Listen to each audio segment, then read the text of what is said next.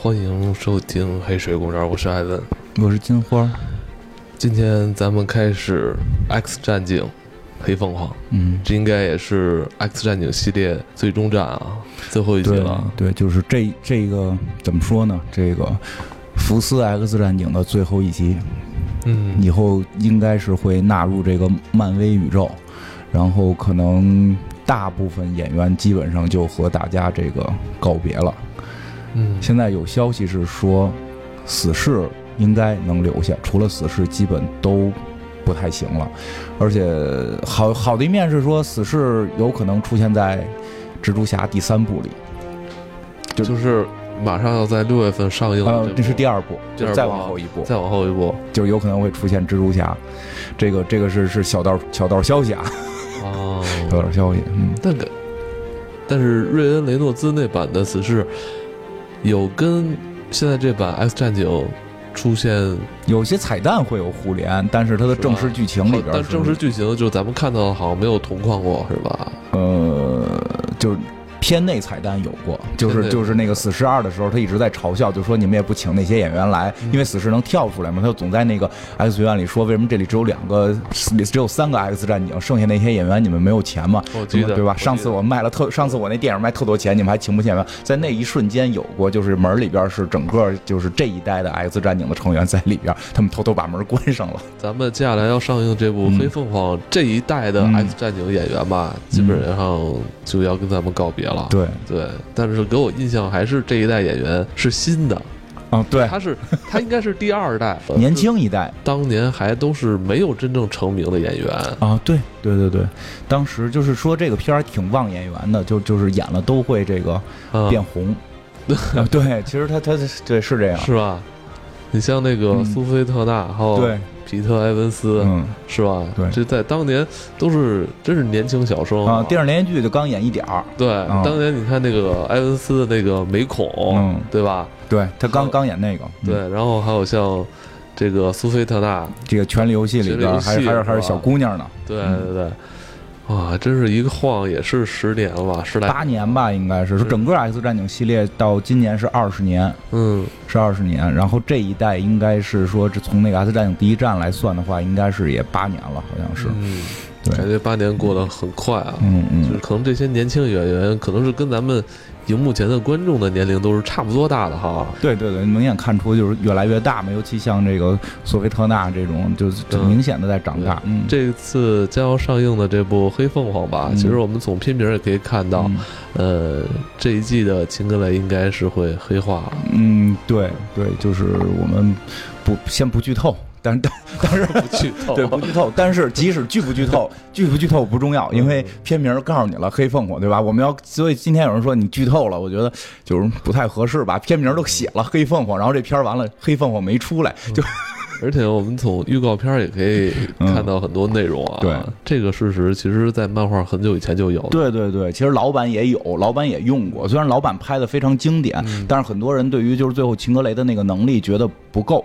就老版的秦格雷最大的问题是那个能力太弱了，这个跟我们心目中的凤凰之力差的太遥远了。虽然就是因为可能当时是是说多说一句，就是这个 X 战警系列，其实之前也聊过嘛，它等于是拯救整个这个漫画电影界的这个鼻祖，是从 X 战警二零零零年 X 战警第一部开始，大家才有了新式的这个电影玩法。真是他拍了这么两三部之后，后来蜘蛛侠又跟着一看也能挣钱，然后漫威才有的这个什么钢铁侠系列。这个漫威宇宙啊，其实整个你现在我们看到的整个漫威这个这个漫威电影宇宙，实际上它是秉承了，也不能叫秉承吧，就是它是学习了这个福福斯的这个 X 战警系列的这个拍摄方式，啊，它是从这儿从这儿来的，所以呢，就是说那个就是那个年头就非常早了，我记得是零六年吧，就是最早的那版凤凰，应该是零六年了。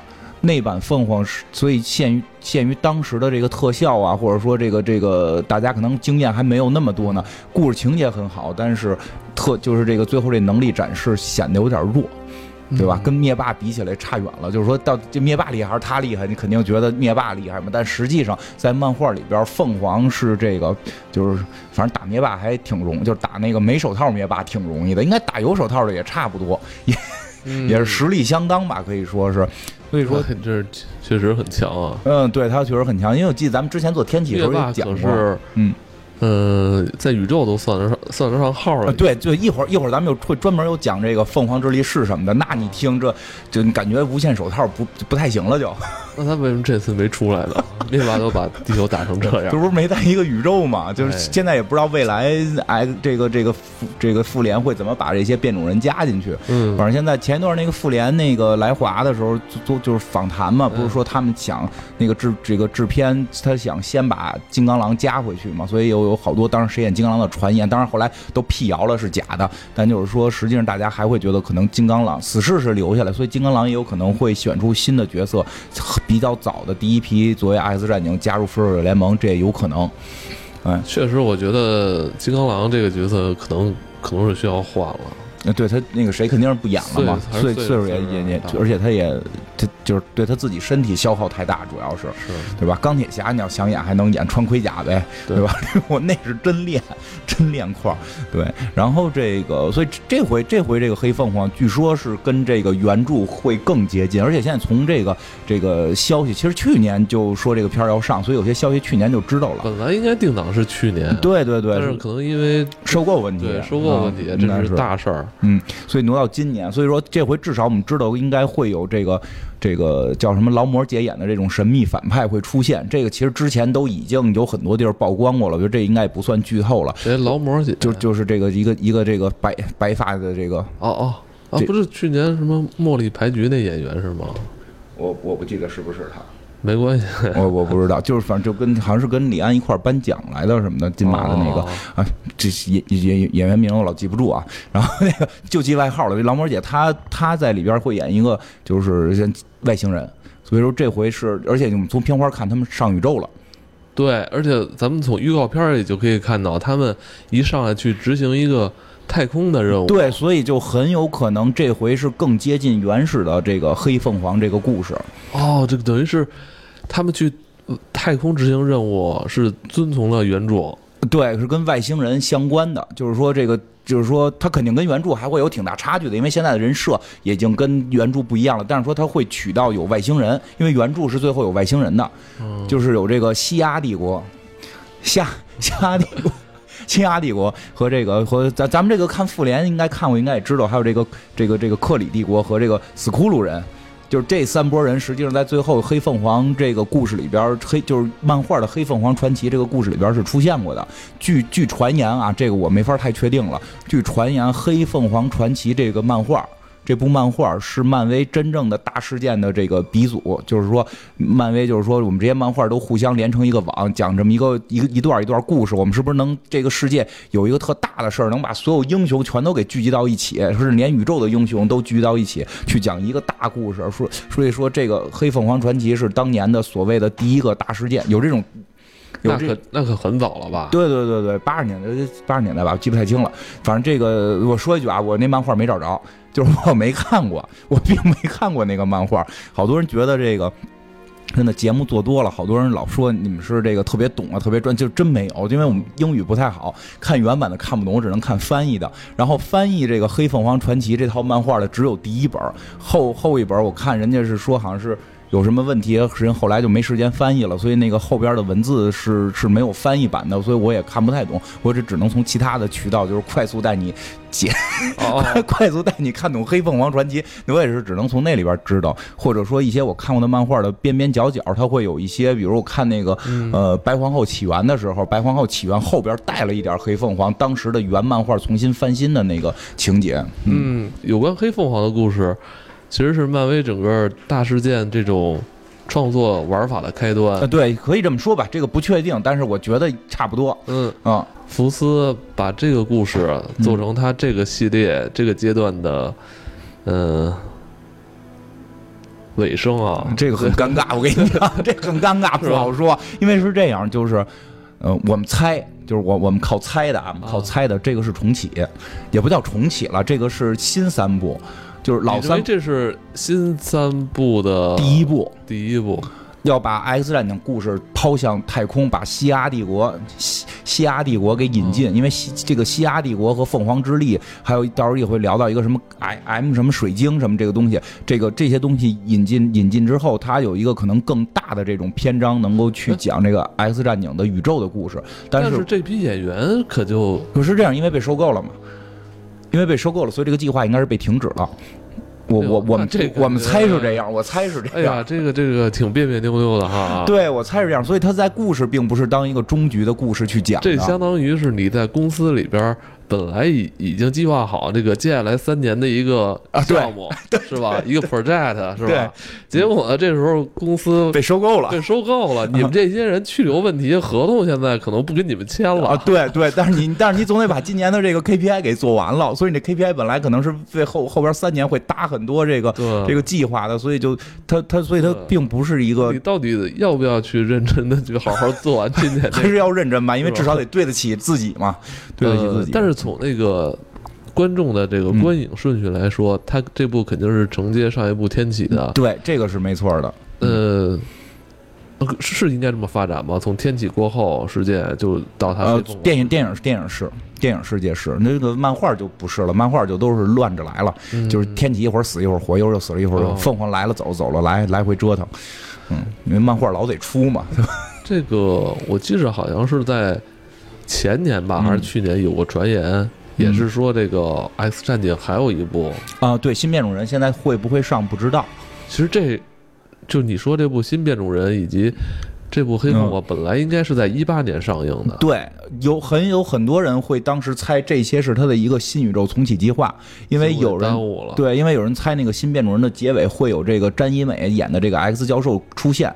有可能，因为那演的是不是年轻变种人？哎，那个说实话，我当时是为了那个，我知道那个要上映之后，我还特意的去去查了很多资料，看了很多相关的这个东西，我还想给大家讲讲那个新变种人的故事呢。其实挺有意思，他讲的是群特年轻的小朋友的事儿。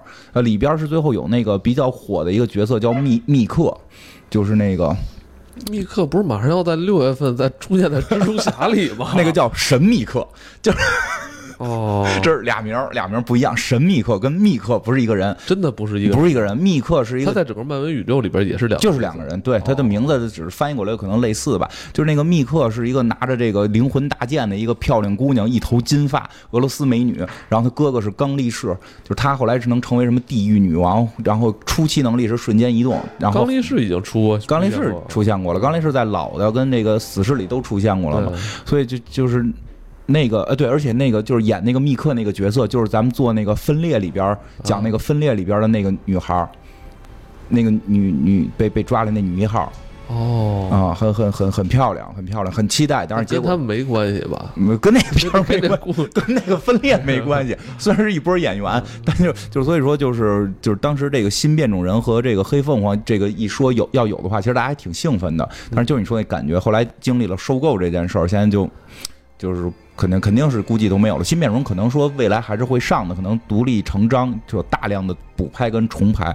因为那是一个我最早就是在网络上放出这个片花的时候，放出这个预告的时候，那个新变种人是我真觉得就是对于这个超级英雄系列的一个一个全新血液，它是一个恐怖片儿。对，那是一个恐怖片儿，特别超级英雄恐怖片儿，我是很很期待的，对吧？但是有一些新玩法。对对对，但是现在可能说这个，据说啊，据据听说是要大量的这个重拍，所以最后它会什么样也不太清楚，会不会上映也不清楚，因为有说是可能放在这个网络上了，就是要跟那个奈飞可能要竞争一下，有这种可能性，尝试一下。对对对，嗯嗯，总之。黑凤凰的故事，嗯，还是值得一看的。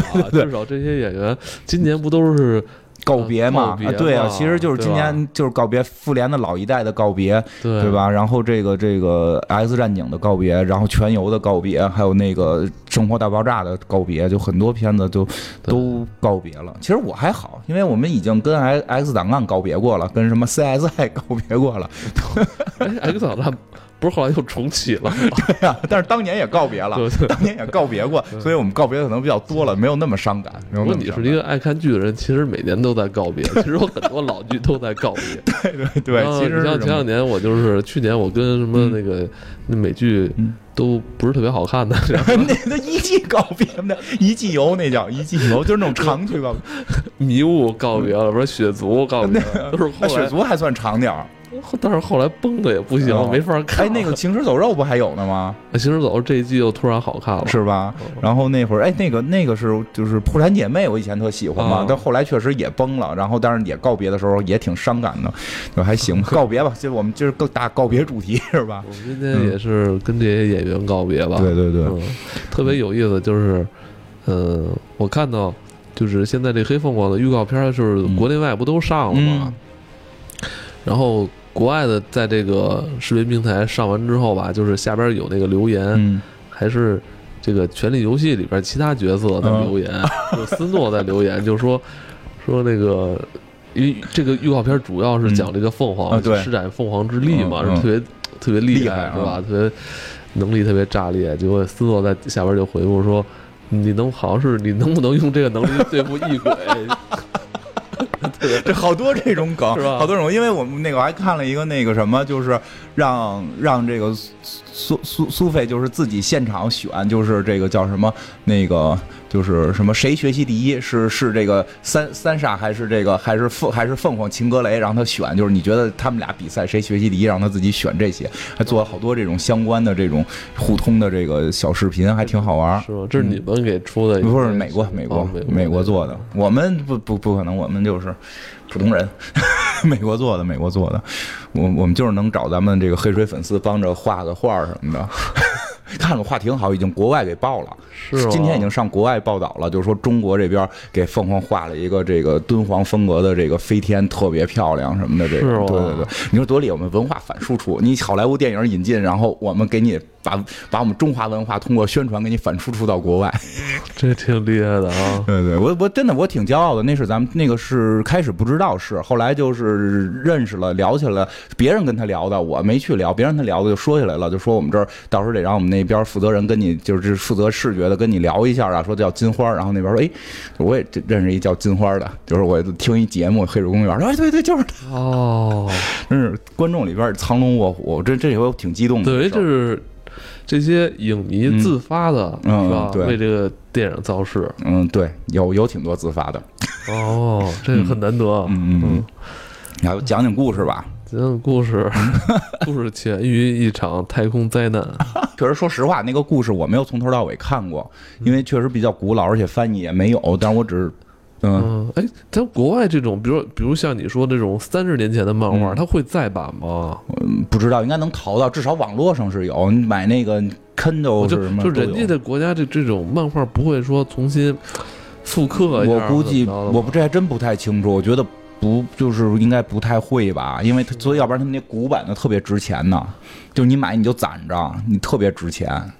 哦，嗯，可能那对于新的这些。漫画迷来说不就可惜了吗？嗯，因为估计不会有人补完吧，补完就累死了。就有一专业的，你可能就能从别地儿淘到吧。我猜啊，我不知道，这要有知道的可以给我们留言。国外是不是会有再版？但我觉得现在互联网发达，肯定是网上都能看的。人付费看，人是买嘛。也没准，我觉得你说人也没准可能会出大合订本你要想追故事，你去看这个。但就是说一模一样的版，我估计不会出了，因为一模一样的版，它它能收藏吗？能收藏吗？其实就跟那个日本漫画是不也一样？它杂志上连载，最后出单行本嘛。我不确定他们会不会出单行本啊，这个我不确定。所以就是，反正那个确实是找不到，那个是是现在现在没有翻译版的这个中文翻译版，只有第一本。但大概故事呢，后来也了解了一下。也听人讲的吧，就是 就简单说一下。其实那个故事里边讲的是什么呀？就是这个谁呀？那个故事还挺重要的，是好多角色第一次出场。好多角色第一次出场是在这个《黑凤凰传奇》这个故事，讲的是那会儿比较老呢。那个故事里边主主人公还是这个这个金刚狼、镭射眼，然后这个什么什么野兽啊，就就这帮人呢。这个老三样。对，新的这些角色都没出现呢。然后他们呢是说。哎，发现呀，发现这个有新变种人，有新变种人，找着俩，找着两个，一个在芝加哥，一个是在纽约哪儿我忘了，反正就他们分兵两路去找这两个新变种人，想把他们加入学校。这俩新变种人，现你现在一听都是老人了，但是在当时是两个新人，一个是炫音，一个是幻影猫。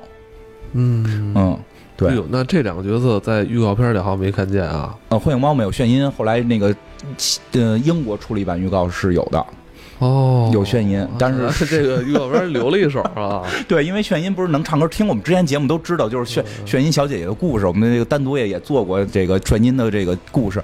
这这回炫音是是因为之前炫音说是梅梅演嘛，就是那个那个梅梅演，但是但是就是说她演只是说在一个封面上出现，是不是其实都说不好。最后连整个那个那场就是去去去唱片店找炫音风找炫音 CD 的那场戏都被删掉了，只在这个蓝光 DVD 里收录了嘛。所以说这回呢，就是可应该是启用了启用了个新演员来演这个炫音，然后呢，这个歌呢是另一个。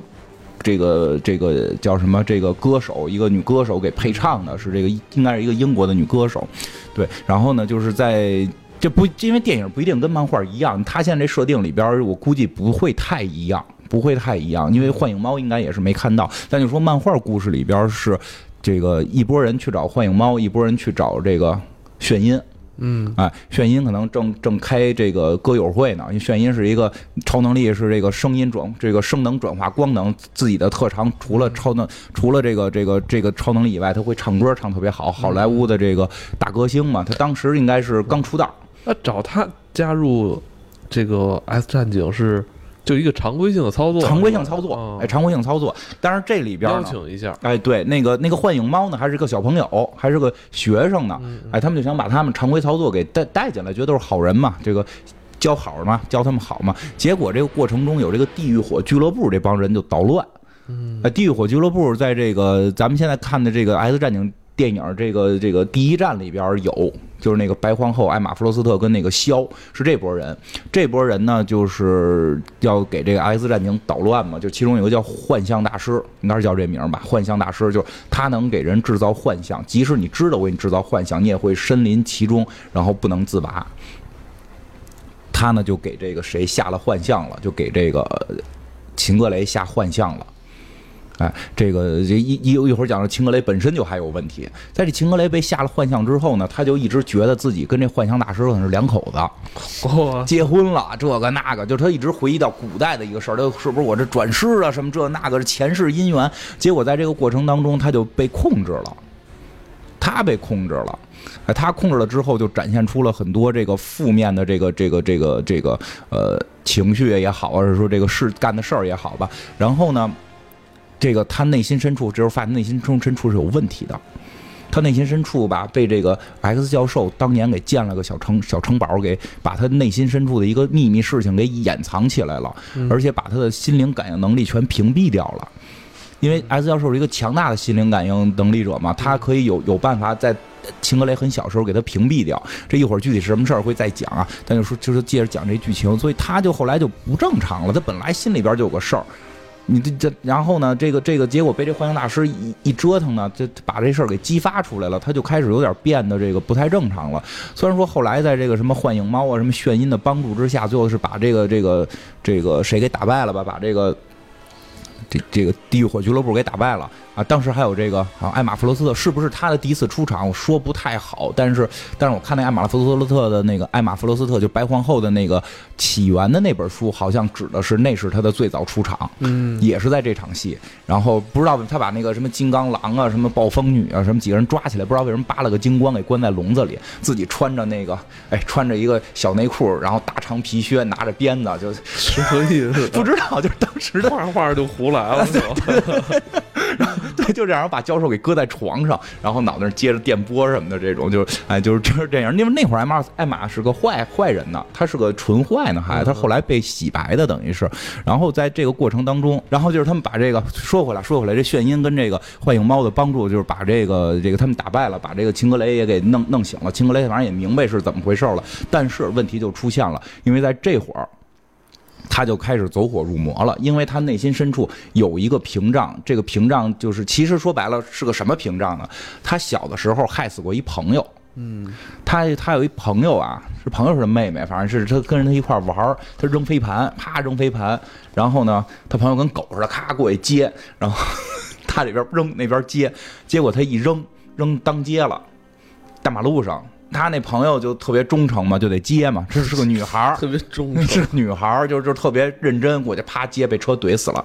哦，他要觉得这个事儿是自己犯的错，说如果当时我不扔这个飞盘，这女孩就没事儿，或者说我这飞盘扔的别的安更安全的地儿，这女孩就没事儿，他心里过意不去，所以。一般人过意不去，这个其实说，所以说《X 战警》好多东西都是有有这个现实影射的。其实这个确实就是你学心理学，这是一种叫别离情绪，就是就是就离别情绪，你必须要做到离别情绪。像我们老师给我们讲课，就是说有些人做不好离别情绪，会常年的会进入一种特别不好的心理状态。他说他以前做过一个案例，就是一个父亲，就是一个父亲，等于是这个这个这个孩子来找这个。找我们这老师就说能不能给我们父亲看看？如果父亲觉得他这个心理精神都不正常，就是就是很很暴啊，很暴躁，或者说这个不爱与人沟通，很多问题，非常多的心理问题，不知道为什么。然后后来就是去去给他做了一些调查之后，通过一些什么人数化的这么一些方式，他觉得发现这他之前是有一个大的创伤没有解决的。当然，心理医生。这个心理老师就靠猜，你这岁数父母不在了，创伤会不会是就是离别创伤，就是你的父母去世的创伤？说是，就是他父母可能是离别的过快，就是没有一个心理缓冲。然后呢，他又是个男人，特别坚毅，所以说他父母死之后，他一一就是一滴眼泪没掉过，就是操办后边的很多事情啊，然后坚强的去鼓励别人，但是自己这个离别情绪没有释放，所以离别情绪被压抑了十几年，导致他后来的就是情绪非常的暴躁啊等等的。各种问题，他说最后治疗就是带他哭，就是想办法让他回到当时第一次离别的状态，然后哭出来，然后把这个离别情绪做好。这个这个这个，哦，对，包包括包 啊，我你说这叫离别情绪啊？因为我有一个怪癖啊，就是我看连续剧，嗯，如果这连续剧我还比较喜欢的话，就是。最后一集我永远都不看啊！对，其实是这样，这也是这也是一类，就是比较轻。就小时候看什么《戏说乾隆》，好多人都这样，好多人最后一集我都不看。对，大家有这样的，不要觉得自己怪，这很正常，很正常。海丹也这样，海丹好像到《银魂》到现在都没看完，那么喜欢，最后一集可能最后两三集不看，感觉特别奇怪。你就是你，如果你要看完了吧，就感觉这东西就没了一样。对对对，他如果不看完，就觉得还老在那儿。对。对，你看这不就回到那天咱们录那个那个机器猫那期那个蛋挞说那个了吗？这个八苦之一嘛，这个这个爱别离，就就就就就就是这个，他确实人是有这个情绪的，受不了。佛祖佛祖当年悟到了，这是人的一个很忧伤的情绪。小时候看那些电视剧，最后就是特别小那会儿上，可能也就刚上小学吧。就电视机最后一集的时候，我还都躲，还在电视机前跟那个电视里人 就是就是摆手再见，对，招手再见，我说再见再见，嗯，就是那你就是这方面情绪还真的能挺重的，对，就这这很正常，这很正常。然后呢，就是说这个，所以就是说，其实人应该做这个这个情绪，就是这个离别情绪。说包括好一点的心理教育会在人小的时候，因为有孩子上幼儿园，然后他们幼儿园是那种。国家幼儿园，所以不是玩命教英语、教汉字。他说要教很多孩子小时候建立的就是科学的心理认知。他们有一堂课是要叫死亡离，就是叫这个死亡离别的，就是要在孩子上幼儿园的时候，首先让他明白人会死，会有离别。未来你就是不会现在教你那么复杂，但他会给你一个最初始的，让你知道这个离别情绪，你以后要正确面对离别情绪。当然这个。漫画里边就是这个离别情绪没做好，因为这个秦格雷其实如果他是个普通的孩子，就这个这个凤凰宿主秦格雷啊，我们就说的这个凤凰吧，到时候再说他怎么分开谁是凤凰之力，谁是秦格雷。就这个秦格雷小的时候。他要是个普通孩子，心理医生是能解决这件事儿的。但咱们在在咱们这个故事里边，他是个超能力者嘛？嗯，他是个超能力者之后呢，他有强大的心灵感应能力，而且他有这个意念遗物，本身他的这个潜力特别强大。结果他干的是一件什么事儿？就是这个孩子不是要死掉了吗？他把这个孩子的，你可以理解，他把这个孩子的灵魂给留在了自己的心灵里，就这就是让这个孩子没法去转世，这这这这这个去死亡死亡国度去不了。对，就是他的这个精神体一直被控制的。感觉这像一个。东方式的这么一个，当这这这中西吧，好多东西其实是互通的，尤尤其是这集的这这期咱们讲到后边，我特别想聊这中西互通的这个事儿，挺有意思的。不像是是西方的那挺，有意思的。然后这个，哎，他就是，他就自己就在自己这个世界里，每天在这个小孩的面前，因为我看的那个起源漫画，我看了起源漫画是后来补的，这秦格雷的起源就是教授，就是说这小这秦格雷一直站在窗户前看着窗外，然后他父母就说我们请了最好的心理医生，请了这个最好的这个是这个各种的什么老师啊，或者说什么辅导啊，带他去各种地儿玩，都不能解决他这个问题。然后但是你就是这个 X 教授，你是来解决秦格雷问题，那会儿秦格雷也就六七岁吧，就是你是来解决他这个问题，第一个让他回应你的人。就是那会儿，其实可能秦格雷就已经处于自闭状态了，因为他一直活在自己的精神世界里，就是他的朋友在他的面前躺着，然后他不让他的朋友走，你不要死，你不要离去，就就然后这个教授因为有心灵感应嘛，他钻进了秦格雷的世界里。然后帮助他，哎，帮助他去解决这个问题。结果后来呢，就是由于这秦格雷长期的这种小时候长期的这个自闭，虽然被教授给解救出来了吧，算是从这个自闭情况里救出来了。但我觉得这个教授不是一个好的心理医生，他是一个很强的精神控制者，他心理学欠缺点儿，哎，他就是。过度保护秦格雷了，嗯就是秦格雷从这个状态里出来之后就很开朗的生活了，但他有心灵感应能力啊，就跟那个他有俩能力，一个是心灵感应，就是我能知道你想什么，我听得见你心里的话；另外一个是他可以这个隔空控制物质，就是这个叫隔空取物也好，是意意意念意念移物也好，是这么个这么个能力。结果他这个心灵感应能力其实就犯了跟我记得我之前应该是讲过艾玛艾玛的这个白皇后的这个。起源故事里边就同样问题，你早期的时候你能力你还不可控，就跟小朋友走路老会摔一样，所以早期他拥有这个能力的时候，他会听到所有人的心里话，这是一个特别痛苦的事儿。嗯，就是你带他去逛商场吧，你想咱吃饭啊，周围一堆人吵吵，你吃饭可能都吃不踏实嘛。但是你去跟别的朋友逛商场，你耳边一直是周围人心里的话，嗯而且这种心灵感应不是说离远了就感应不到，只要感应到就感觉在耳边这种感觉，所以他特别痛苦，特别崩溃。他当时控制不了是吧？控制不了呢。而且到底能不能控制不好说呢，没准是没准是那什么。我就看那个电影里边天启那一集，不是最后天启跟教授对打吗？天启想要教授的精神控制力，最后进入进入教授精神力里边，教授就说让你知道我每天承受的这个痛苦，你不是想要我能力吗？我让你尝尝这好受吗？就是每天能听到无数人的说话，教授是吧啊？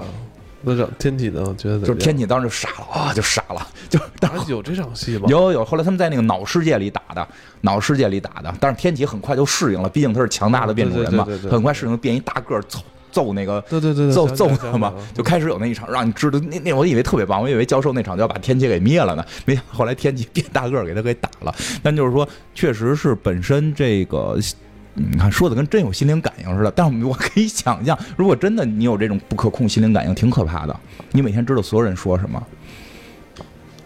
而且每个人心里的话是最不能屏蔽吗？他初期不会，他得练。但 X 教授也奥克教授会，但是他教授又干了一个过度保护的事儿，就是这能力，要不然你就别有了。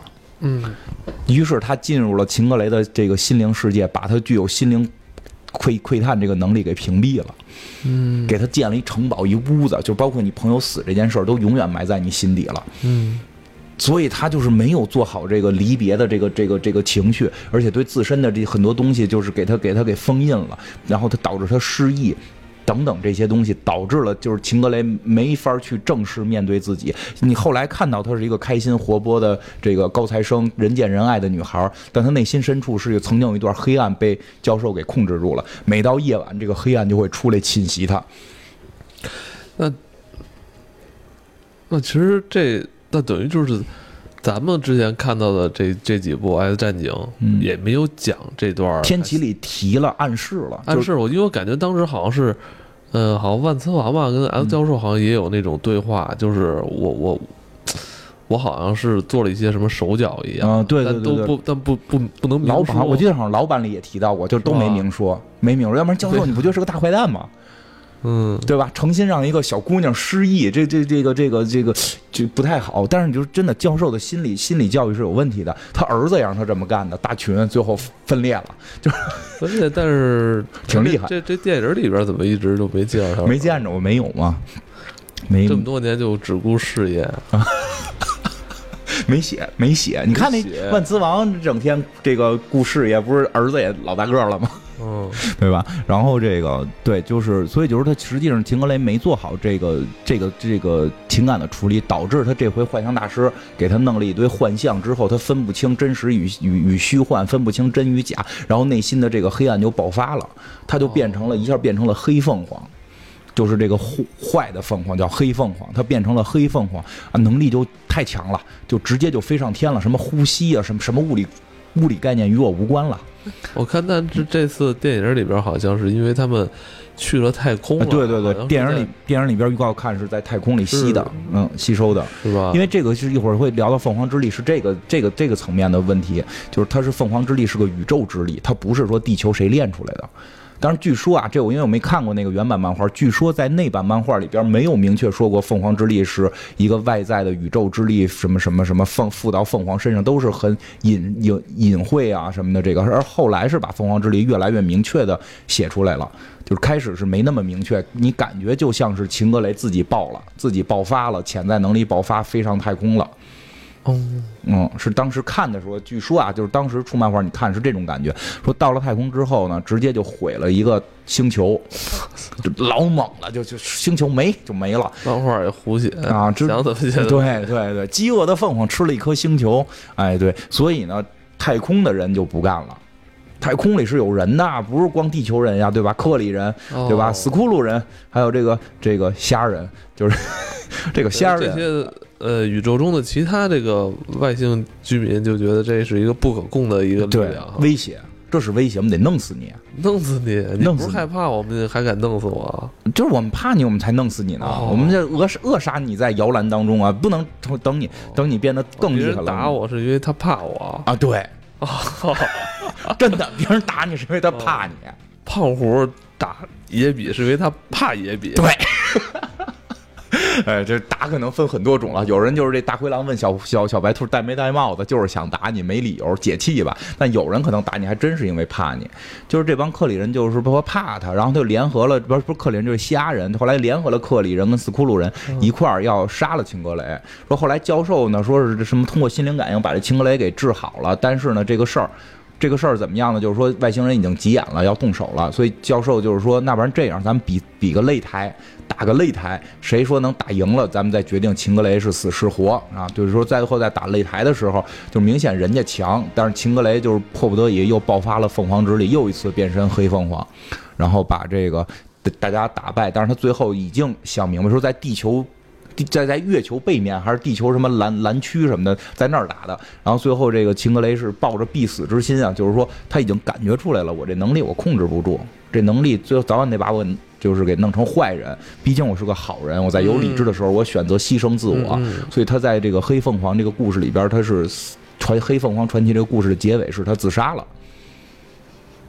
嗯，他选择了自杀来保护这个世界的安定，这个是黑凤凰传奇的故事。但是黑凤就是凤凰的故事，不是到这儿结束，这是刚刚起步。后来这个凤凰之力又来复活他呀，又什么在这个深海发现青格雷的茧呀，然后又把凤凰之力分给了什么青格雷克隆体，就很多很多的这个这个剧情就都出现了。但就是说黑凤凰传奇这个故事非常早，就是大概是在那会儿是这么一个故事。那就是黑凤凰传奇并没有真的变黑。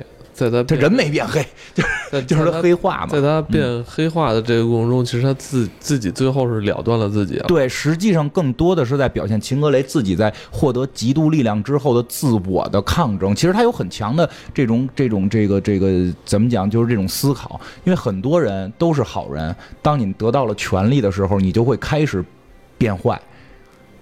嗯，其实他在讲的凤凰之力实际上是一种力量，这种力量其实有的时候可能就代表着某种特殊的这种什么权力也好呀，是财力也好呀，对吧？这个咱们中国有有个有个古话嘛，对吧？为富不仁，咱不不是说为富真不仁啊，咱就是说中国有这种古话，就会觉得你变富了容易变坏，对吧？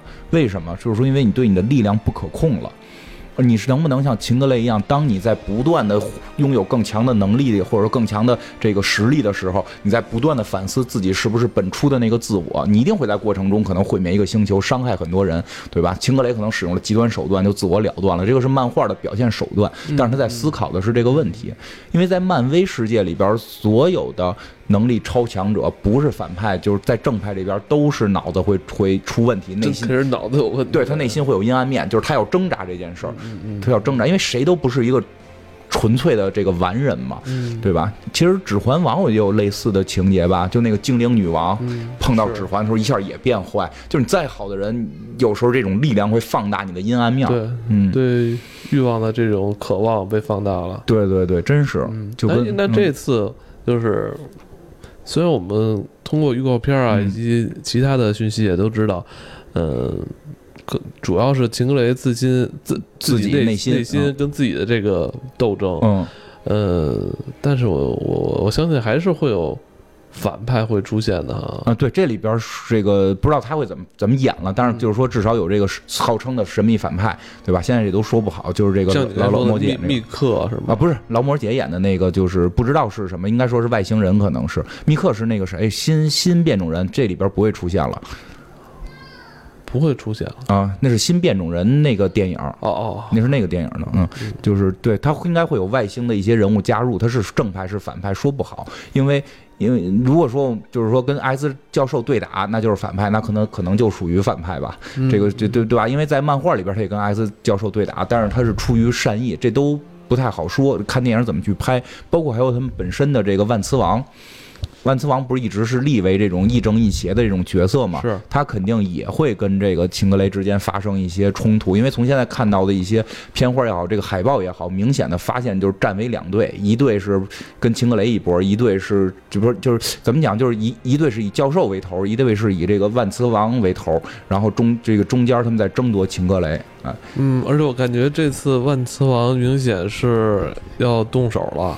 啊，对，片花这个这个这个这这可以说这个彩这个叫什么预告片里看到了，就真带着带着火车去找秦格雷算账嘛。哎，我觉得这个按此话里说，这个很少有说去跟变主人发生这么大的冲突，是不是因为他也感觉受到了威胁了？嗯、对，也肯定是跟这些有关受到。威胁，他也不应该去直接动手吧？这个说不好，因为他为了保护种群嘛，他是有明显我感觉他他他那个嗯辈儿大，他像个家长嘛。啊，是啊，我们我我们看就是说是。秦格应该是他那种孩，对，就是我们看就是说就是什么父父母离婚，父母离婚，然后青春期的女儿找爸爸算账，这种 对，哎，你觉得他会，秦格雷会跟那个万磁王有多大仇呢？应该不会有仇吧？我估计是为了生存吧，这是肯定的，因为这个变种人是很多时候是在讲生存故事，就是如果这个如果秦格雷的生存威胁到变万磁王的话，万磁王应该会动手。万磁王是这种人，就是我万磁王不是还是算是挺避世的一个人吗？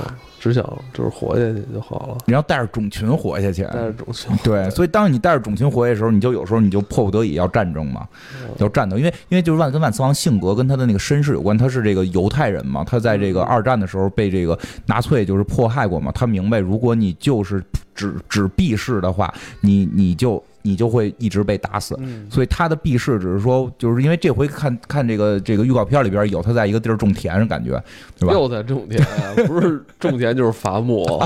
对，就是跟他的朋友们在种田，就是应该是他讲的是他他创进了创立了吉诺沙那个就是变种人的小小国家，嗯，他在自己去建设那个国家，这个是有可能的。所以就是说我们不跟人类玩，你别别别弄死我们，我们种群自己发展，是是这种情绪嗯嗯。但如果一旦你要威胁到我，我还是戴上我的头盔跟你们干到干到底。他应该是有这个这个叫什么？这个果敢的，这个这个没问题，果敢，我你看这词儿行吗？好好，挺好，挺好。有新词儿了，是首次出现。这次我们知道，那个如果他故事承接天启的话，嗯那我们天启天启里边可出现了不少变种人啊，啊，对，是吧？像什么天使啊、嗯现现在应该是那些应该是应该是没有，没了。嗯，那些应该是没有。那个现在能看到的就是反正预告片没出现。对预告片能看到的有快银，啊他是他嗯，对吧？有快银，然后这个模型女、野兽，然后嗯暴风女夜行者了。哎对这这些人他们应该都会在的。对，那万磁王里边的这个就是也还是还有有有新人，也有新人，但是就是现在预告片你你没怎么看到，因为在海报上边边角角万磁王那波有俩你没见过的，有有每次还弄得遮遮掩掩的啊，你这给你惊喜呗，对吧？看半天都没看见炫音，前两天人英国发个有炫音，对吧？炫音会怎样不知道，但是那炫音做的跟那个漫画特别像，一袭这种白白白白色的这种连裤吧，应该算是就是这个连连裤衫什么的，就那个还挺像的。讲讲吧，嗯，聊聊说了这么多凤凰之力，到底凤凰什么是凤凰之力？哎，对，其实这凤凰之力是挺神奇的一个事儿，好多说这个应该算漫威最强之力了，这个也说不太好。这个漫威强弱，它很多东西它是这个这个随缘而定的。这个因为现在最新的漫画里边，前两天看了，看的断断续续的了，有那个灭霸的儿子获得了凤凰之力，跟死亡女女士就在一块儿揍灭霸，然后这 对揍灭霸，灭霸的儿子得了凤凰之力揍灭霸，然后给灭霸打。打的狗啃泥，然后灭霸就是一点拿他一点招都没有，然后灭霸最后是找了又找了什么这个号称啊，这理解就是说长在长在这书边缘的三个女人，长在漫画书边缘，漫画世界边缘，好像这么个意思。有三个女神或者说三个女巫，她们帮她帮着灭霸把凤凰之力从他儿子身上给驱逐走了，但是也都不能说打死凤打死凤凰，就就没有这个实力。说这凤凰是什么？就这个凤凰，一般你要是说呀，就是说这个凤凤凰之力啊，这个凤凰之力是什么？是说是这个就是一股这个纯能量体，一股纯能量体，但有自我意识，它代表的是这个世界所有的生命和热情。这个生命，你听着就就是不光是生，还有死。嗯，就是这是这是一种认知，它有点我后来琢磨，它有点像这个《龙珠》里边那个破坏神，就是他的职责是淘汰。哦，我要淘汰掉这个世界上这个需要淘汰的东西。淘汰完之后，我又给你新生，生与死都在他一个人身上。所以凤凰之力的所谓的生命跟热情的这个具象化，它不是只有生，是包括死的。所这个就叫凤凰的裁决。哦，就凤凰是有这个能力的。然后这个感觉它就不是不能用能力来解释了，它是规则啊，对，它是万物的规则，它就是规则本身。它就是这种这种这种淘汰规则，生命淘汰规则本身，它是所有多元宇宙、所有平行宇宙的生命的集合体，而这个生命集合体包括包括过去的生命、现在的生命和未来的生命。我觉得编这书人可能看过佛法，这就是现代佛、为什么未来佛、现世佛、过去佛、未来佛，都是他一个人，都是三世，他他是在他这一个力量，代代表了所有的生命跟热情，就是他是非常强大，他是这个一个叫什么什么水晶的一个。一个这个什么体叫这个这个守护者，那个水晶那个水晶啊，就叫是这个西亚人的说是那个水晶是我也知之甚少，也都是只能看到资料。说这个水晶本身好像叫 M 呃呃叫 M 什么什么水晶。啊，这个水晶本身它就是这个整个这个世界的和整个这个世界包括这个宇宙和所有平行宇宙的所有的物质的连接点。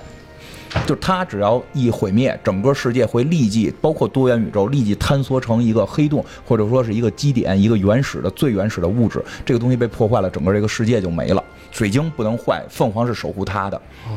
圣凤凰是为了它来服务的。就就就水晶这是从何来的？不知道，就是创造。所以说，所以说创造宇宙，宇宙诞生的那一瞬间，这个水晶就存在，应该是这个凤凰呢，就是这个宇宙的第一股能量。我操！那这么说的话，那一万个灭霸也感觉不太行吧？打不了。说对，说一般来讲，那那钻石呢？那戒指呢？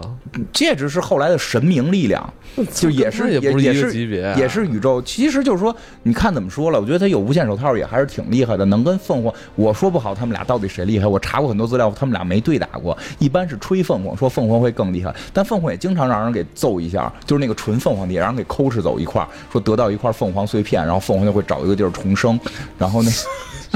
对，说是这样，是这个他这个故事编的时候是倒着编的，是先有的这个黑凤凰的故事，后来给编出个凤凰来，后来又编出这个原始，他有点倒着编，所以这个设定他都是倒着推的，所以就是说他有了这个这个凤凰之后呢，所以就按了好多凤凰的东西来编这个凤凰之力，比如说他能够死了之后去重生啊，比如说有火呀等等这些东西，但是最后呢，导他不可能宇宙出来凭什么是个凤凰？就宇宙最初为什么第一股？火是个凤凰，因为它真长了个凤凰的样子。为什么对吧？宇宙的第一股能量为什么会是一个鸟的样子？地球的鸟样，凭什么？对吧？所以后来给编了个理由，这个理由就是说呀，这个也应该挺早编的了，就是说呀，这这个其实是股纯能量，没有形状，一股有意识的纯能量。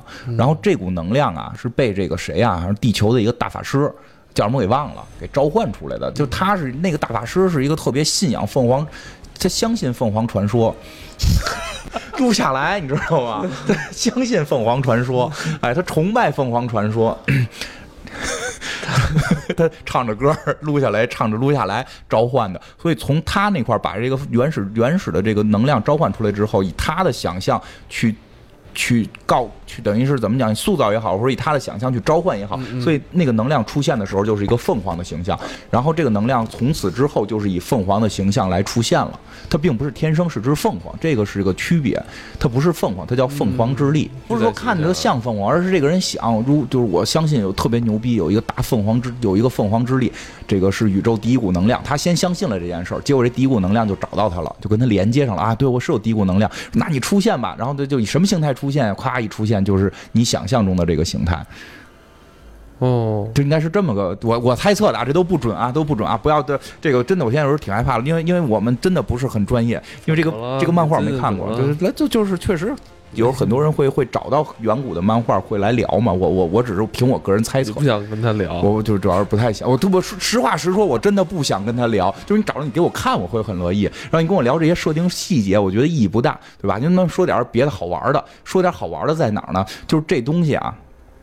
就这个原始之力的这个火，这是特特别有意思，这个是好玩的。你刚才说这些原始之力是西方的定义吧？哎，这就是有意思的地儿。中国也这么定义，中国也是这么定义的。有这么个东西，这么个东西，因为中国的神话，我因为一直也在爱看中国神话，因为中国神话后来被改过特别多。嗯，你看现在就是女娲补天之后，女娲也没有什么这个这个叫什么，在天庭的这个位置也不存在。《西游记》里边女娲女娲是那个宇宇航工作者吗？不是航航天工作者吗？补天嘛，补天嘛，对吧？女娲呀，伏羲呀，就是这种创八卦，就这些，实际是我们的远古的神话。然后后来又有道教的融入，后来又有了我们特色的这个中国的神话。最大特色是它有一套这个体系，嗯，就是这个各司其职，各有其位，修多少功，升多少级，然后能给发工资，然后分房，然后再再往它这这个都是后来加进去的，原始神话里是没有的，所以。每个神话都不一样，你像那个基督神话，就是就是耶稣的耶稣基督基督这个圣经故事里边，它有明显的宗教性神话，就是中国这方面很弱，中国没有那么强宗教神话，像北欧神话是个不完整神话，它到后来就是。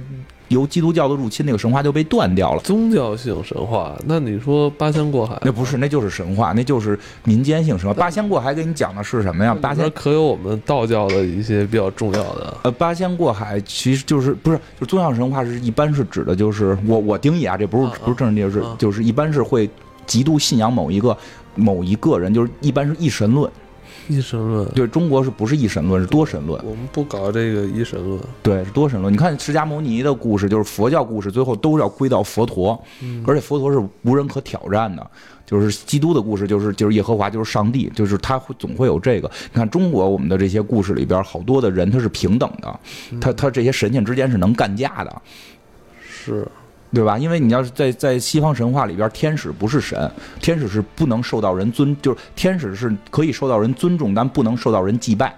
嗯，因为天使不是神，只有一个神是是上帝，我们只能去祭拜上帝。我们可以尊重天使，但中国这个就不不是这样嘛，对吧？因为八仙过海实际上有有机会可以聊。八仙过海讲的是每个人都可以通过自身的修炼，让自身变得更好。各行各业，对，只要你在这行业里边，男女老幼，对，男女老幼，胖瘦，然后你的那个天生有残障，对，残疾的，对对，都没关系，只要你一心向善，刻苦修炼。对，八仙过海是这个，这是自古以来就是。是最民主的了，对，八仙过海是这个意思了，真是这个意思。要说的，就是说，我说的这个中国也有这个这个东西啊，就是西这个这个有的神话有的神话没有，比如日本我就没找着这个这个这个，但是北欧神话特别明显，北欧神话的原始之火就是明确的原原始之火是洛基，而且洛基在北欧神话里边地位是非常之高，不是雷神的兄弟。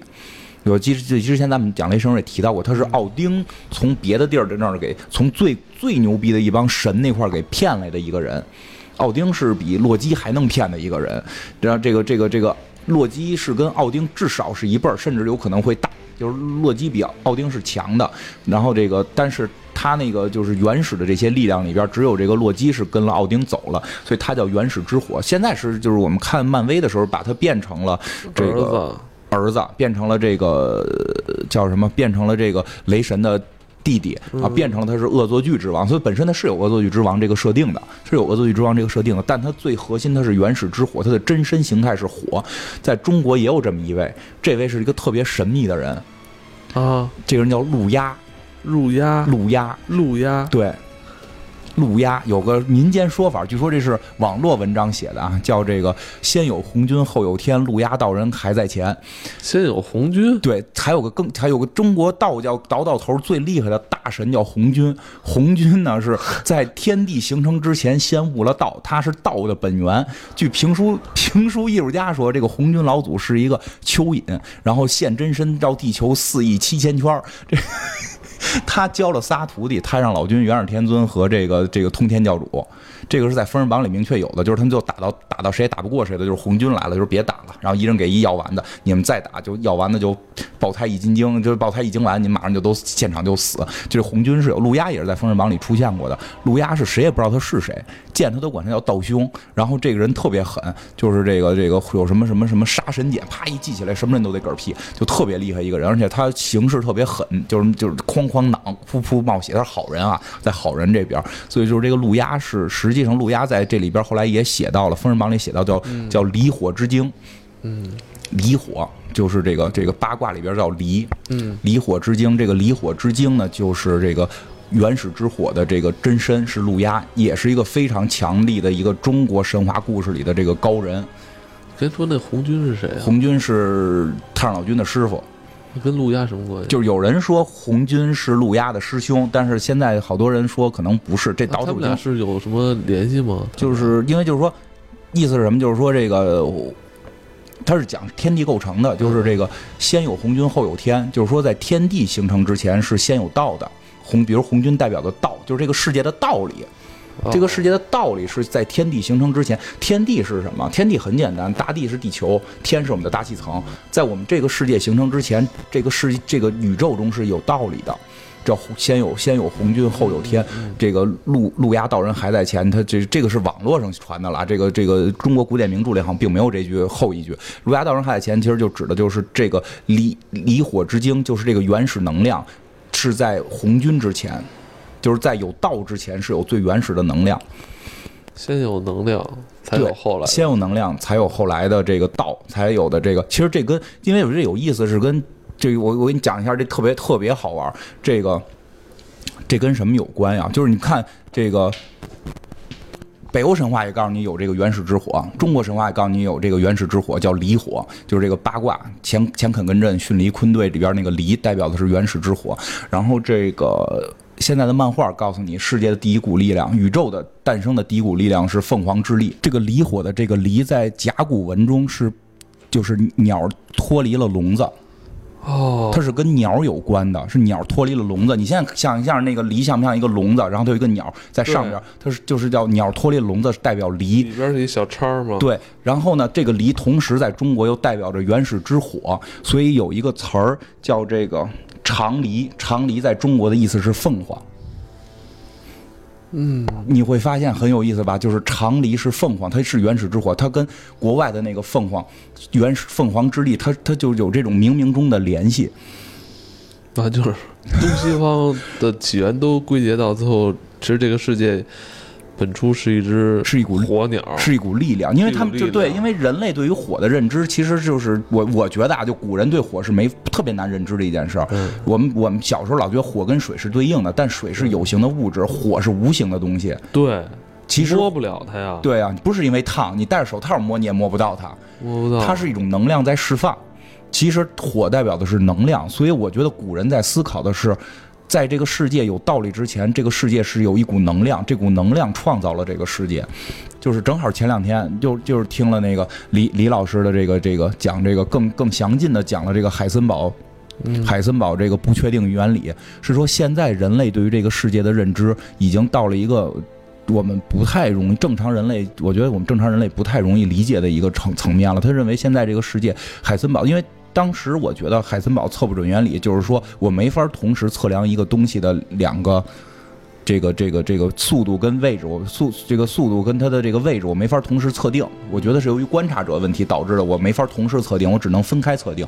但是这个这个后来啊，真的说到这儿说一个，中国古典很多东西跟这有联系。因为前两天我看那个名家公孙龙子，我看那个尖白梨，就就就是讲这个石头的白颜色跟石头的坚硬，你不能同时测量，就是两个东西，这两个两个一个物一个物体的两个。要素你是不能同时测量的。其实这跟后来跟海森堡测不准原理或者海森堡不确定原理特别像，但是人家那个更高深。好似海森堡那个人发展出很高深的理论来了。他说开始我以为是不能测呢，就是后来说其实不是不好叫测不准原理，应该叫不确定原理。就是说这个世界的任何东西啊，它当一个数值。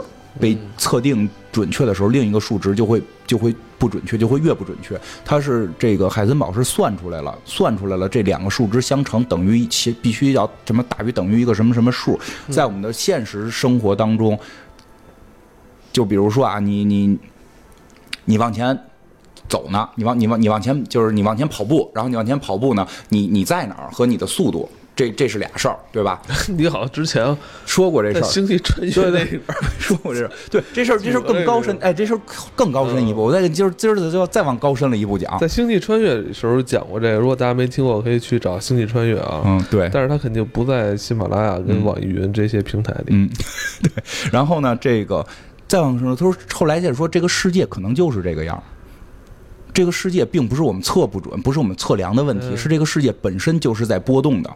它它就是你这我我用人类的话来说，因为这个漫漫画里边对凤凰之力也有过描写，是生命法庭还是还是谁？就是一个高等神明说这个宇宙是活的，这个宇宙在呼吸。哦，就是我们脚下这个土地以及我们抬头仰望的星空，对，它是在动的，它其实。是有可能是一个有生命的，对，它不是静止的，它不是静止，它是一直在波动的，不是静止，它有可能是肉乎乎的，肉乎乎的，对，肉乎乎，是吧？对，其实大家有兴趣自己去查，我这是不不展开多说了，叫这个真空涨落，就是我们在绝对真空当中，大家会发现。没有任何物质，但它会突然出现一股能量，然后瞬间消失。嗯，这股能量就跟不确定原理有关，就是说，因为当有啊，咱不是去年就是说发现，就是说真空当中没有任何物质就不应该有能量，但是后来测到真空当中绝对真空状态会突然出现一股能量，这跟海森堡不确定原理有关，因为这个世界是不确定的，这个世界不确定，所以在极极微小的一瞬间有可能。由于你的那个时间被测定的非常非常精确的时候，这个能量这个这个数值就会不确定的非常大，所以就有可能会突然有一个巨大的能量出现，说我们的宇宙有可能是在一个。没有物质，就是一个纯真空状态下，然后由于这个不确定原理的瞬间的这个能量大爆炸导致出来的。那那个海森堡所说，就是这就是海森堡这套理论推演出来的这个最早宇宙大爆炸的状态，那股能量其实就是现在漫威世界里边所讲的凤凰之力的这个原型。嗯，这个这个包括跟我们古人去思考好多这个世界最早的能量，我觉得都是有关联的。这是我们思考这个世界的一种方法。这个世界到底是最早有什么？嗯，这个问题已经让我们人类思考上千年了哈。而且你觉得最逗的就是这几千年就是这几种思路，然后不停的被科学验证。哎，你那不对，是这样。过两年我操，你那不对，是这样。就是我们有了更先进的科学知识，有了更先进的测量手段，发现前人总是在错。就但是来回来去就是这几种理论。我们先有的是是是。是是不是一个一股能量，还是我们现有的是一个奇基点，还是怎样？呃，你的意思就是说，先有的能量，还是先有的基点，还是这这些假设在不断的被推翻，然后又不断的就又被又被认证，又被认证。对，因为爱因斯坦是不相信海森堡不确定原理，他认为上帝不掷骰子，怎么可能真空中凭空出现一股能量？但其实他这个。你看，但是我 S 三有时候他就是太绝对，他有时候他这个说的东西太绝对的话，其实也耽误事儿。对，他就应该跟霍金似的哈，什么都模棱两可点儿。对，然后你因为你这样的话，你会造成后后来很多人就没有信心去研究这个什么问问题了。也还好了，科学家就爱挑战他，所以海森堡就玩命挑战他，最后挑战出这个。而这个特别，你但是你就是那时候，有时候看到这儿的时候，我都特别，就我从凤凰之力真的，我看凤凰之力，后来找一些资料看的时候，看到时候特别激动，就是。你会发现凤凰之力，它就在给你讲原始这个宇宙诞生是第一股能量，原是有一股能量的，这股能量在我们中国叫离火，叫离火，而而长离又代表的是凤凰，这这是中中外会对这件事儿有一个共同的奇妙的认知，而所谓的到最后就是说这个真空涨落在真空中爆发这个能量这件事儿，在我们。道德经上也写了，这叫无无中生有，就是这个无生有。抽两张牌，抽两张牌，无生有，就是有是从无生出来的。以前爱因斯坦那理论肯定不相信，就你没有物质怎么会生出物质？但是现在海森堡这一套伟大成语已经揭示了这个这个宇宇宙的起源。对，很有意思吧？无中生有。对啊，这太厉害了。这个大家，我觉得我讲的不是很清晰，因为这太太乱。无中生有这个词，在咱们这儿已经变成一个不好的词儿了。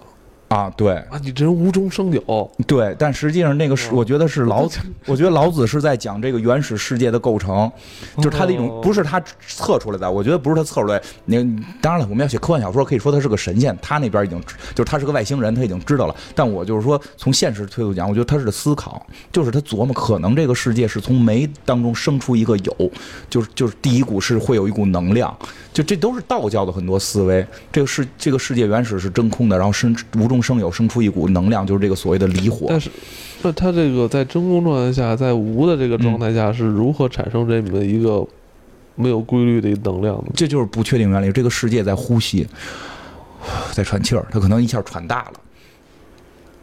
嗯，就是很神秘，这就搞不懂了。因为我们传统认知，这个世界必须是什么物质恒定，什么这些东西，这个说你到到时候到微观都会被打乱。那所以这个世界有可能是这个样。这这个。所以，所以就是漫画，实际是把好多这种东西去具具象化了，嗯，去具象化了。然后这个，而且就更多就是中中西方的这个怎么讲，就是这个这个联系。因为这个事儿是这样，好，我特别喜欢看这个，就是这个这这方面东西嘛，就是这个有有些人觉得“凤凰”这个词儿，“黑凤凰”这个词儿，或者说“凤凰之力”这个词儿翻译的不好，应该叫“菲尼克斯之力”。嗯，说凤凰跟那不是一个东西。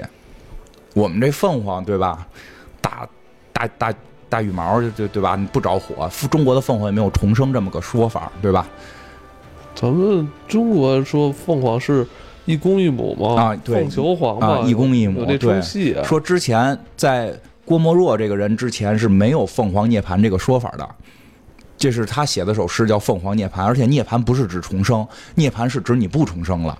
就是这个涅槃是指佛祖涅槃跳出六道轮回嘛？就是这个这个他就不不再生了，他没有重生概念，他他他这个世界永远告别。对，就是没有苦了，因为生就是一苦嘛，所以没有苦了。但是这个这个郭沫若是从郭沫若才有的“凤凰涅槃”这个词儿，代表了凤凰重生，他就是吸取了西方的这个菲尼克斯的这个想法。但所以后来好多人就说要证明，就说凤凰跟你那不是一东西。但实际上吧，我觉得就是。挺好玩，就在于这中间有联系。这个中国这凤凰，实际上说早早前年也不也不是以凤凰代表公母，嗯，是凤是凤，凰是凰，对，还有鸾，还有别的好几个，有五个，这是五个凤凰的亚种。他们是亚种，亚种，对，他们是亚，不是纯种的，嗯，也不算，就是这一科凤凰科，凤凰凤凰科，凤凰下边还有别的，跟猫科下头有老虎，有什么什么。嗯，那个神奇动物是吗？你说，你说，对，就是就是它是一种，它就有早前年有这种说法，而且就是说什么呀？这个凤凰这个东西啊，最早，嗯嗯，商朝就崇拜了。商朝崇拜的时候叫玄鸟，玄鸟这个词是有的，对吧？它是玄鸟，其实就是跟凤凰很接近了，而。再往后呢，就是这个玄鸟不停的就就给它加东西，就是这个这，因为都是人想象出来的嘛，加了很多要素，就跟我们现在凤凰越来越接近。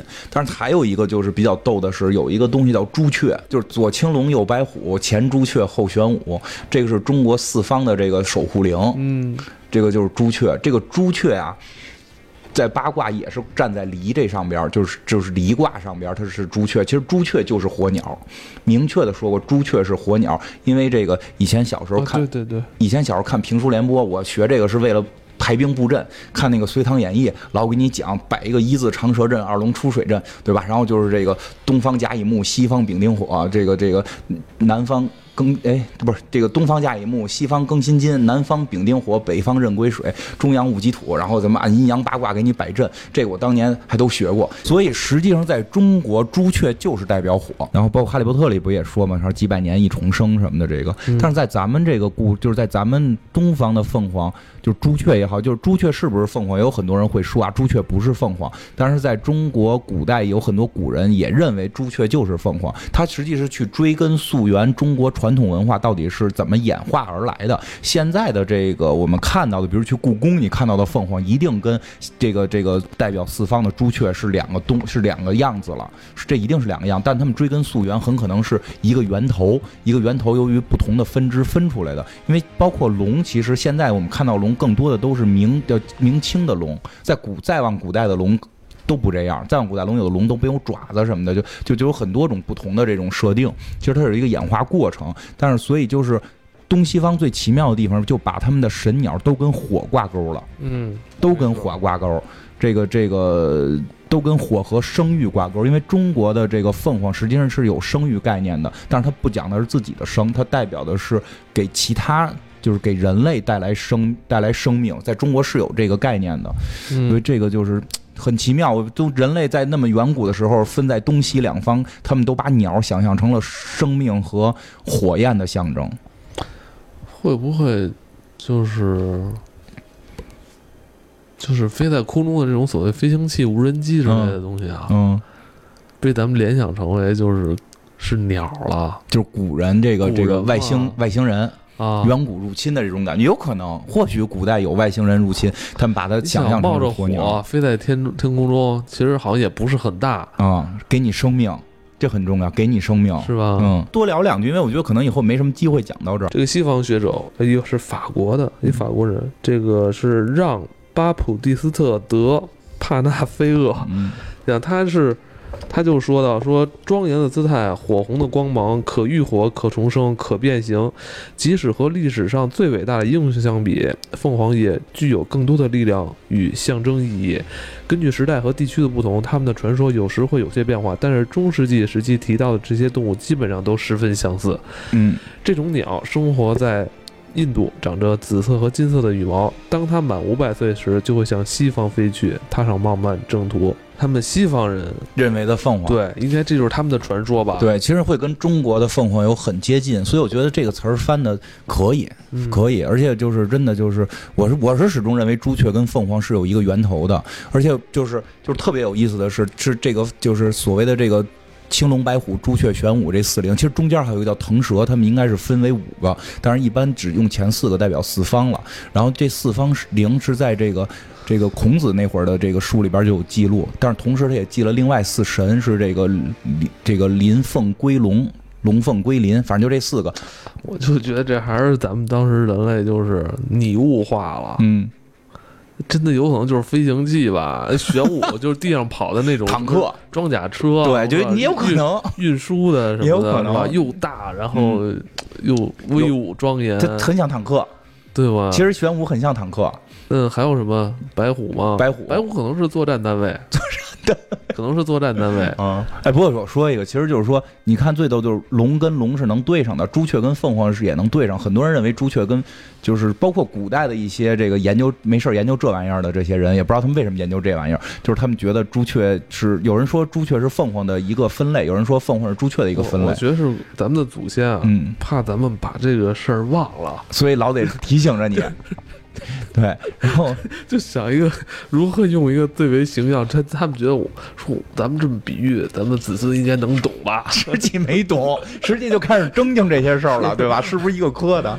对，然后这个 那咱们可能后代一辈不如一辈，所以他们用一最简单的方法帮帮咱们记录下来。对，所以这个还有这个谁，这个玄武其实是乌龟跟蛇的合体，但是。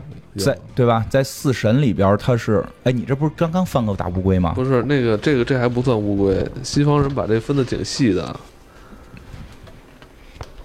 哎，我觉得那个像，就那九头蛇、七头蛇。我觉得这个像玄武。七头蛇的确被西方学者是归为这个爬行类了。我是觉得这个是像玄武。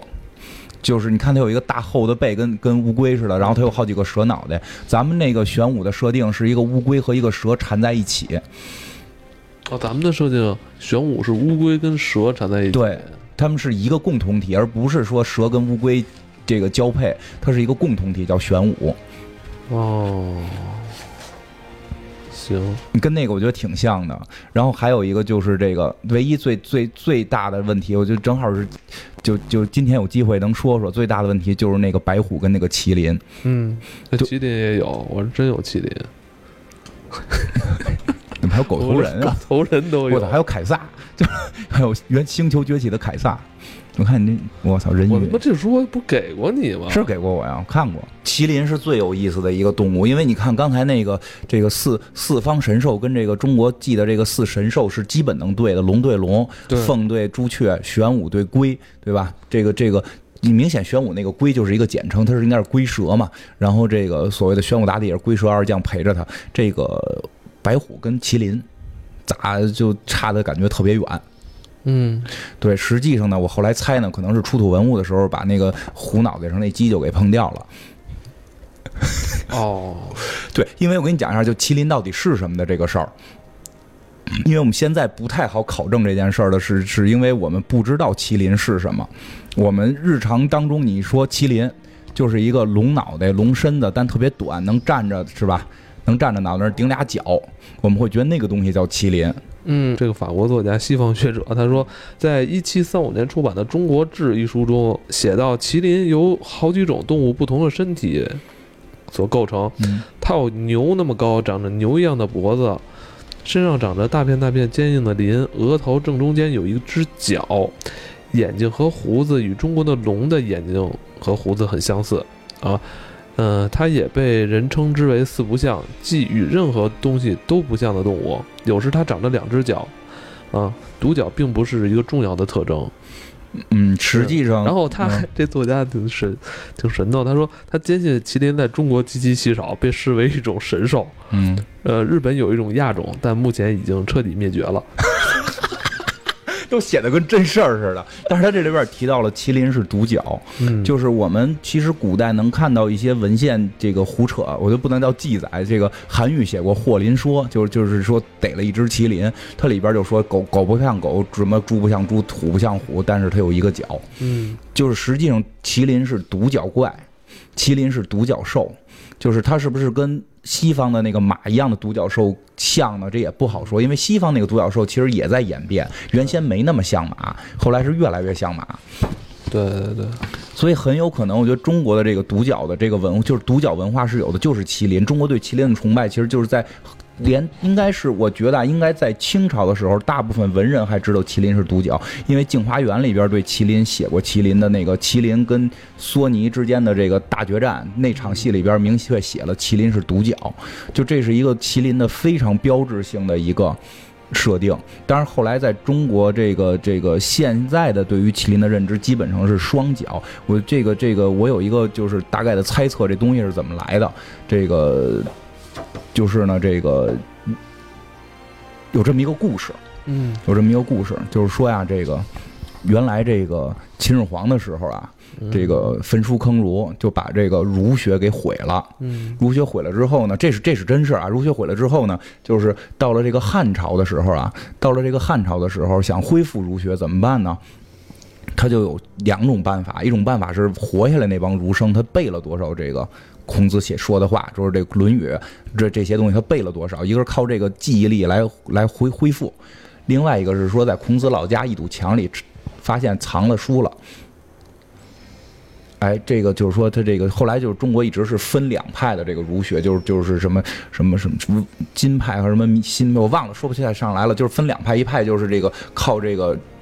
背下来的这些，另外一派是看靠这个书，就这个书是从这哪儿出来的呢？是从这个孔子家的这个影壁墙里，说是挖出来那个墙里挖出来的。据传说，那上面画了一张画，嗯，那上面画了一张画，画的是什么呢？是一个神奇的动物。哎，就是我们现在日常觉得的是麒麟的那个动物，它有两个角，长了一个龙脑袋，两个角，然后是这个这个身上也附鳞，就就是一个缩小版的龙。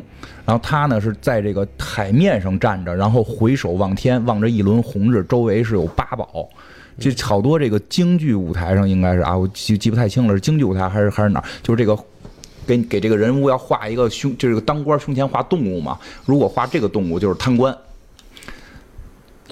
哦，这个这个东西它不是麒麟，这个东西它就是我当年听评书是说这东西叫贪狼还是叫什么？说它是一个龙种，它是龙最小的孩子，然然后特别贪，这个龙宫把八宝都给他了，他依然觉得不过瘾，于是他踏上海面，回首望日，我操，这东西红彤彤的，我要我要把它得到，然后就上天吞日，把他自己给烫死了。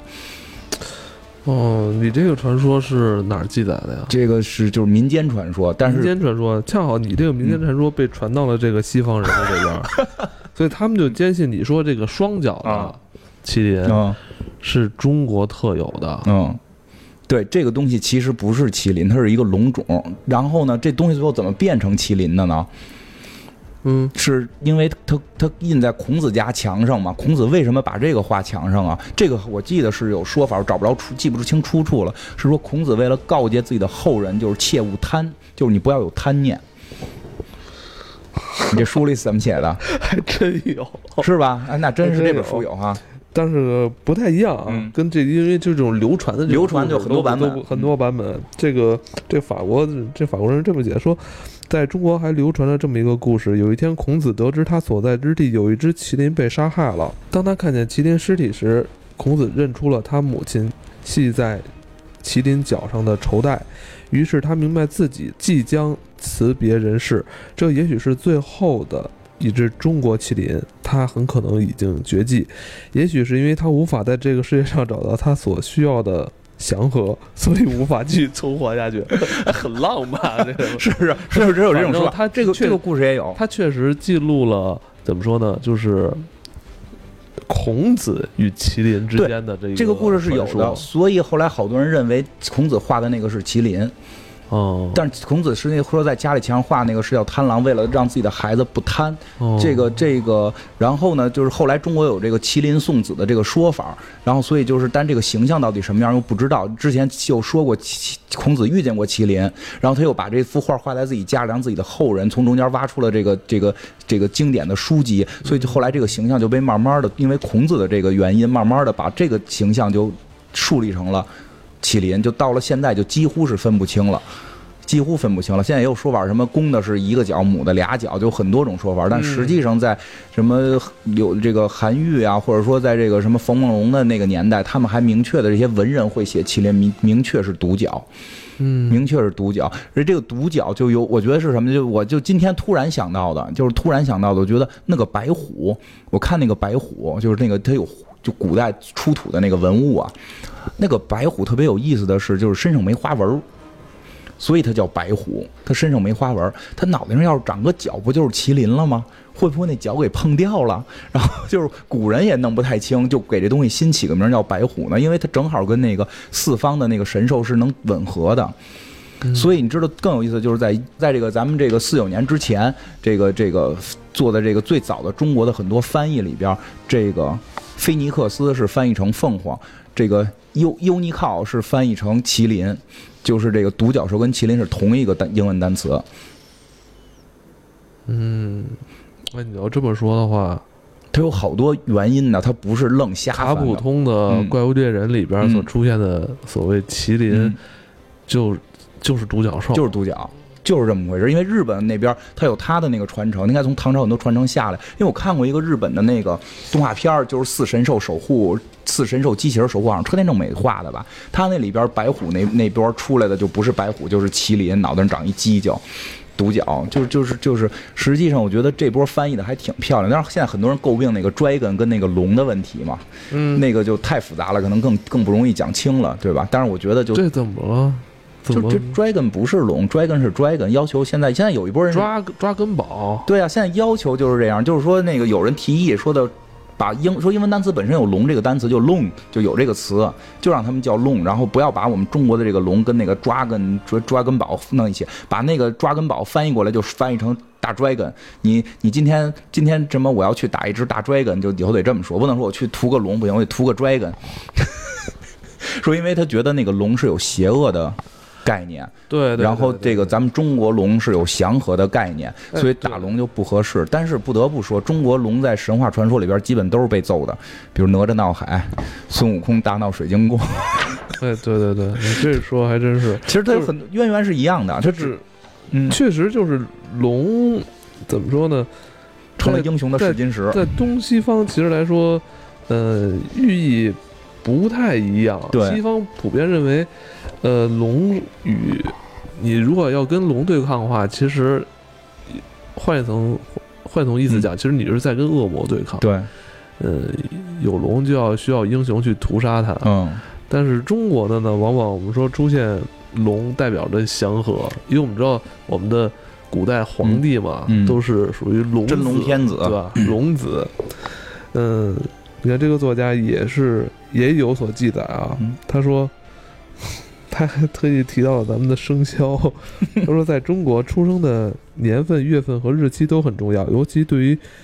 那些相信星象的人来说，一九七六、一九八八、两千年以及二零一二年都是龙年。他说，在这几个月份出生的人数会急剧增加，父母会很仔细的计划孩子出生日期。属属什么？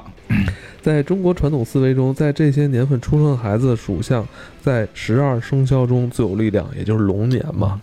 但实际上，你看，就是你说龙祥和，其实在中国也是英雄试金石嘛。嗯，对吧？是什么？是他是他就是他，少年英雄小哪吒，不就是靠屠龙出名嘛？嗯，对吧？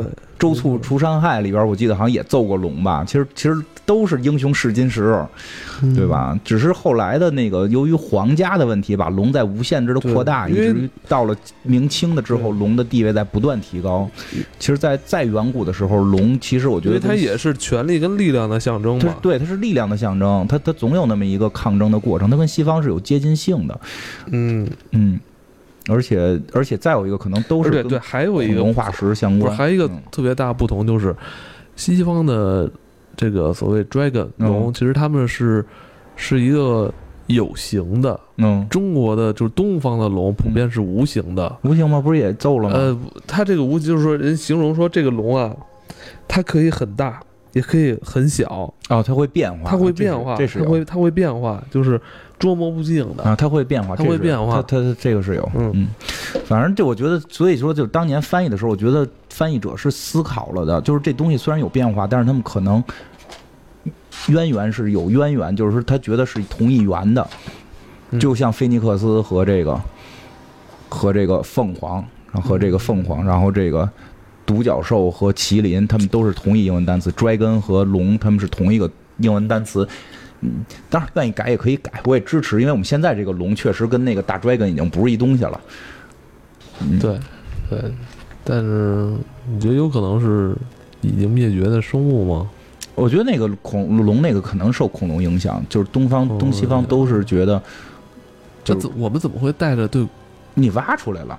中国吃这玩意儿，龙骨嘛。虽然龙骨说很多实际上不是恐龙的骨头了，是那个哺乳类动物的骨头。恐龙骨头不太容易挖着，说你挖着了，你也会觉得那个是龙。但我们跟恐龙其实还相隔很远呢。出土过文物，就出土过那什么呀？恐龙，恐龙作为这个地星球主人的时候，嗯。咱们还没有成型呢对啊，但没准哪哪天泥石流一爆发，然后我操，就出一大骨头架子化石，我操，长得你看弄一霸王龙那，或者弄一蛇颈龙，你看像不像龙？第二天全让人分了 吃了，吃了就跟咱们就跟咱们现在 治病。这是这治病，就跟咱们现在什么高速路说那个说橙子全撒出来，第二天这个都没了，都不用清扫，全让人捡走了。对对是，但是就是他们可能第一回见到这种巨大的骨架，也会觉得我操，是不是真有这种大生物？吃了它能增长神力？对，你看，你对呀，就是这么回事儿啊！你吃它增长神力嘛？这就最早的认知嘛。你你中国那就是蛇颈龙嘛，中国那肯定是蛇颈龙化石，国外那就是霸王龙化石。嗯，有道理。反正凤凰吧，凤凰很神奇。东西方有很多，嗯，在对这个世界以及对这个宇宙的认知有很多相似的地方。对你就是。到现在表象的已经都各不相同了，但就是往其往前追根溯源，你会发现人类有很多共通的地方，对吧？这个凤凰之力，真的，我就是在准备凤凰之力的时候，本来想多聊聊漫威的这些人物，结果我觉得这更有意思，对吧？最后居然凤凰，因为有很多人说这个到底翻译的好不好，这个结果当你看到这个这个叫什么长离是凤凰的时候，就中国长离是凤凰，你觉得我这翻译的太妙了，翻译当年这个人太有文化了，他居然知道。离火代表的是凤凰，然后火凤凰又是这个菲尼克斯，又是火，又是这个大火鸟，这俩用一个词来形容，它这中间的渊源就就有一种感觉，这个世界的拼图被拼上了一样，嗯，是吧？好吧，行吧，凤凰之力，凤凰之力，然后这应该是这一批演员了啊，这届演员的一个谢幕了啊，我相信，当然我们都希望。呃，这些年轻演员其实他们还有大把的精力时间啊，去继续参演这这个《X 战警》这个系列电影，是吧？对啊，我们希望，嗯，再能多 陪伴我们几部吧。因为像金花说的，其实这一部，嗯，《黑凤凰》应该是他接下来一个系列的一个开端啊。但是是不是受到了去年收购的影响？对，肯定是没有了，是吧？这个肯定没有了，可惜啊，可惜啊，可惜。希望。复仇者联盟里早日看到这些人物吧，也希望凤凰之力能在复仇者联盟里早日出现。对我，就很很很喜欢，就这些漫威里边这些高等的这些能力里边，我比较喜欢凤凰之力。太强了吧？也不是，就是那话听着酷啊，生命与热情的具象表现。这个世界第一股真真就第一股真火力量，多酷啊！对，以后再说凤凰之力就是离火之精。啊，那我觉得就是。有他在，我们地球人也不用害怕了，是不是？不用害怕。有时候你就看看这些科学东西，你觉得没什么可害怕的。这世界就无中生有就出现了，一切又怎样？你跟宇宙比，我们很渺小，眼前的事儿就都不是什么事儿。我每天都盯着我的新配的电脑机箱的里边的那个 RGB 灯，在思考宇宙问题。可能你的你的生命可能就是漫漫一生，可能就是一秒。对。是这样，一眨眼，你跟这个再比，真的眼前的烦心事儿也就不是什么烦心事儿了。你思考的这个跨越，可能就是跟时间有关系。嗯，我们其实近期也做了一些，嗯，其他的节目啊，比如像《星际穿越》啊、《阿拉丁》啊、《哆啦 A 梦》啊，就是我们可能现在，如果你没有没有听到的话，可能就是现在不在。你所用这个平台，我们最近还录了这个《星际穿越》呀，然后这个《阿拉丁》啊，《哆啦 A 梦》啊，还都挺有意思。《星际穿越》就是还解解读的比较多，然后《阿拉丁》讲了这个原始的一千零一夜这个成人版的故事，《哆啦 A 梦》我那天跟蛋挞都录哭了。所以大家有没找到的话，如果还没找到的话，可以，这是我们黑水公园新做的付费节目。